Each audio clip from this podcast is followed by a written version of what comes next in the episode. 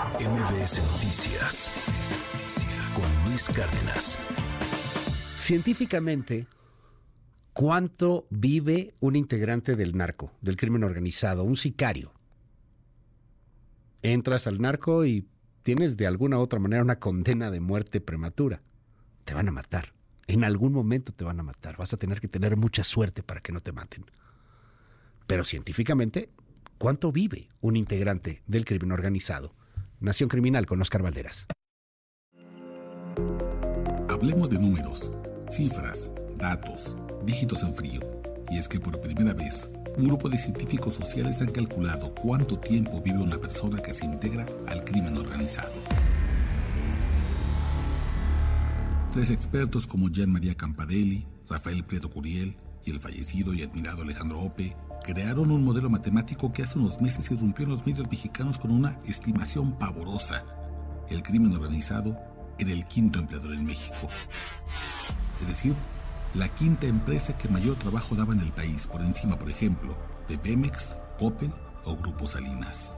El estudio revelaba una realidad brutal, honesta e incómoda. En cientos o acaso miles de municipios en el país, el único patrón a la vista es el crimen organizado, que ofrece no solo contratar sin experiencia, sino sueldos atractivos, ascensos rápidos y hasta prestaciones. Pero detrás de esa fantasía está un dato que pasó desapercibido por muchos. ¿Cuánto dura intacto un muchacho o una jovencita que entra al mundo criminal?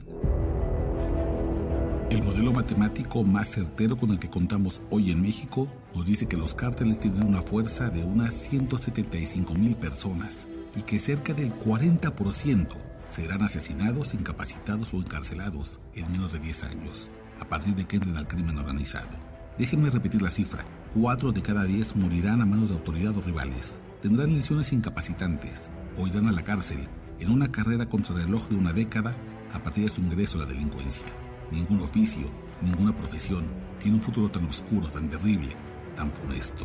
Dejo a Rafael Preto Curiel, autor del estudio, que explique cómo se logró ese número. El ejercicio que hicimos para estimar el tamaño de los cárteles y la forma en la que ellos interactúan es un ejercicio numérico que en realidad parte de un ejercicio muy sencillo. Imagínate que tienes un saco con canicas y tú no sabes en realidad cuántas canicas hay dentro, pero sabes que a ese saco ingresan canicas y tú sabes que de ese saco están saliendo canicas. ¿Qué significa con las canicas? Son los miembros del cártel. ¿Qué significa con ingresar canicas? Pues las personas que son reclutadas por el cártel. Y esas dos no las conocemos. Lo que sí conocemos es lo que sale del saco. Es decir, por un lado las personas que son arrestadas, incapacitadas o que entran al sistema penitenciario. Y número dos, las personas que fallecen por el conflicto entre dos cárteles. Eso lo que nos permite es observar lo que sale y simplemente con un sistema de ecuaciones intentamos estimar, bueno, y pues de qué tamaño tendrían que ser entonces los cárteles, qué tan grandes tienen que ser para producir el número de muertes y el número de arresto que hemos visto durante los últimos 10 años. Y lo que hicimos fue efectivamente eso, tomar los datos oficiales y con ello intentar, con los datos del sistema penitenciario mexicano y los datos del número de homicidios que sucedieron en los últimos 10 años, estimar de qué tamaño tendrían que ser los cárteles. Además, ese sistema nos permite estimar, bueno, y qué está pasando con las canicas que entran, es decir, con los miembros que están adentro de los cárteles. Y efectivamente lo que vemos es que más o menos, en un lapso de 10 años, 20% de las canicas que estaban en ese saco van a terminar en prisión. Es decir, 20% de los miembros del cártel van a terminar en prisión. Además, 17% de ellos más o menos va a terminar muerto. Entonces, pues sí, básicamente 40% de los miembros del cártel en un lapso de 10 años van a terminar muertos o en prisión. Y ese es el sistema que nosotros armamos con estas ecuaciones, tomando pues, los datos que vemos, es decir, el número de homicidios y el número de ingresos al sistema penitenciario. Una noticia mala y una noticia buena rescato del importante estudio que ha hecho Rafael Prieto Curiel. Por un lado, por supuesto, es una terrible figura, pensar que los cárteles son el quinto empleador en México con 175 mil personas a su disposición, apenas superados por gigantes como Walmart o América Móvil. Sin embargo, hay una esperanza. En un país de 126 millones de habitantes como México, 175 mil personas no es ni el 1%. Se trata de un grupo minúsculo que no representa un problema para un país si se dedican los recursos necesarios para contenerlos, incluso aplastarlos. Esa es la paradoja, ver a los cárteles enormes porque se les observa de rodillas, o ponerse de pie y descubrirlos en su justa dimensión, una minoría que un buen día dejará de aplastar los sueños de una mayoría que quiere vivir en paz.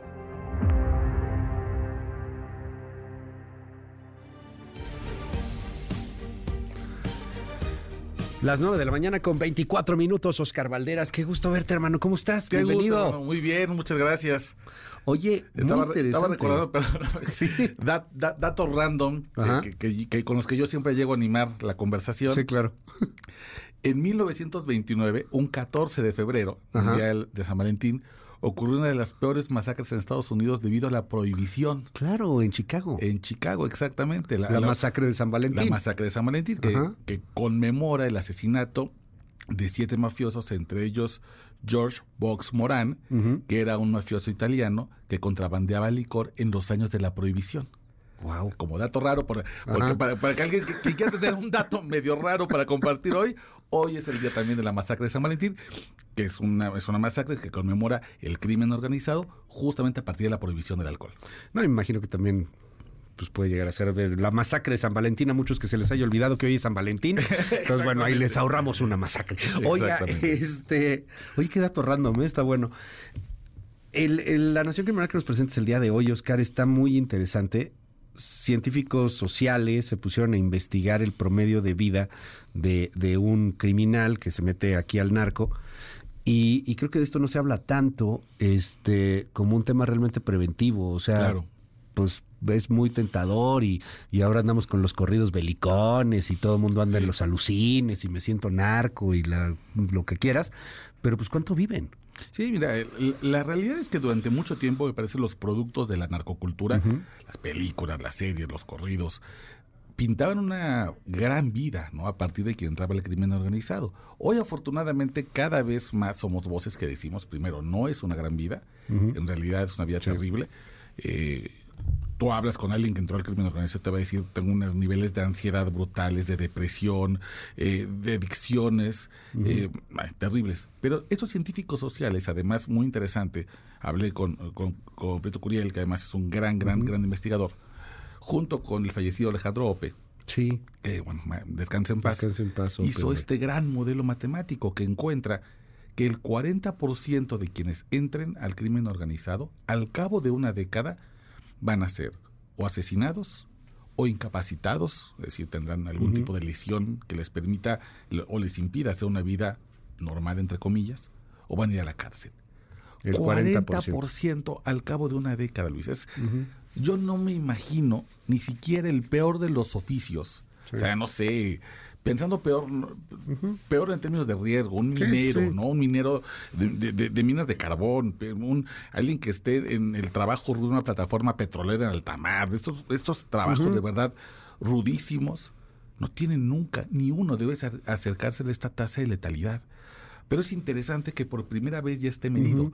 Ya hay un modelo científico que nos acerca a esta realidad incontrovertible.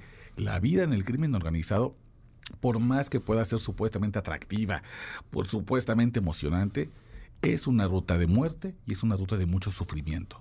Oye, y, y es un asunto que le pega eh, también a, a este tema de ansiedad que me llamaba la atención, a, a una salud mental evidentemente destrozada, pero que llega con jóvenes, con, con una gran cantidad de muchachitos, de chavos, de, de menores de edad en, en gran parte. Estamos hablando de alguien de 17, a lo mejor a los 27 ya lo mataron, a los 30 ya...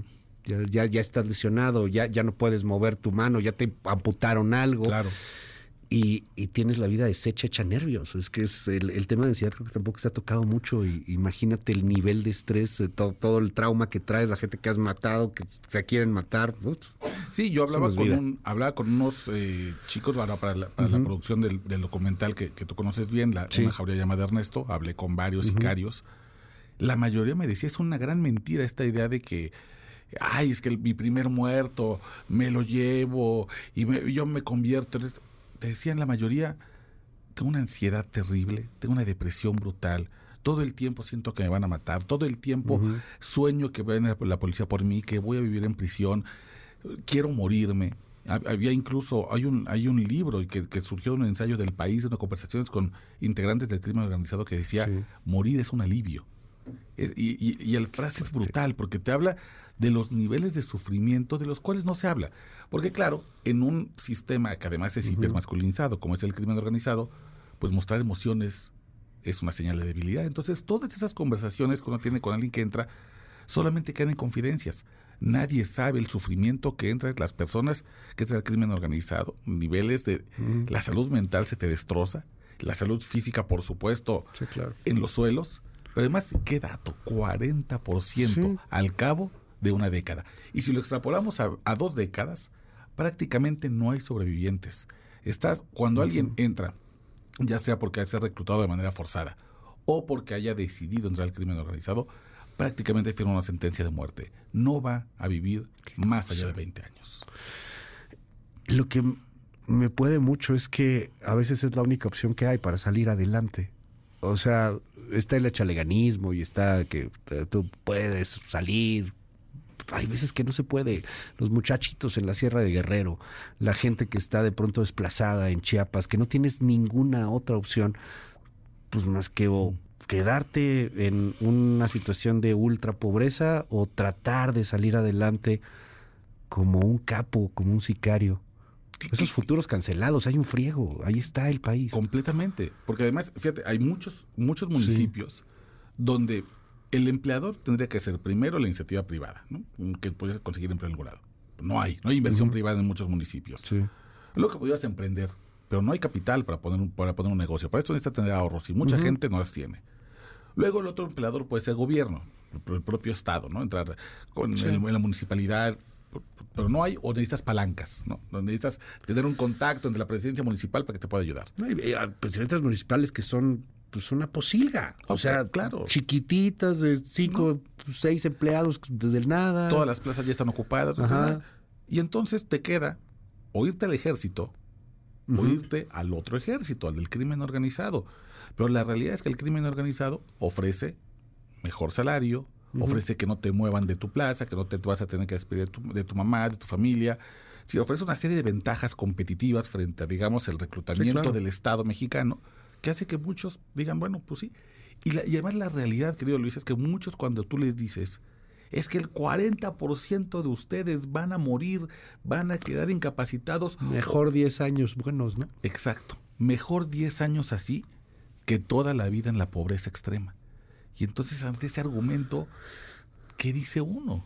Se te rompe el corazón, pero no hay nada, no, no hay ningún argumento que valga. Y no están haciendo nada en el Estado. No, no han hecho nada. Es un sexenio muy criticado para algunos perdidos en, en varias materias. Viene la campaña, ojalá que vengan propuestas reales de, de este tipo de prevenciones, de acercarte a, a, muchos jóvenes, a muchos muchachos y tratar de ofrecerles un futuro.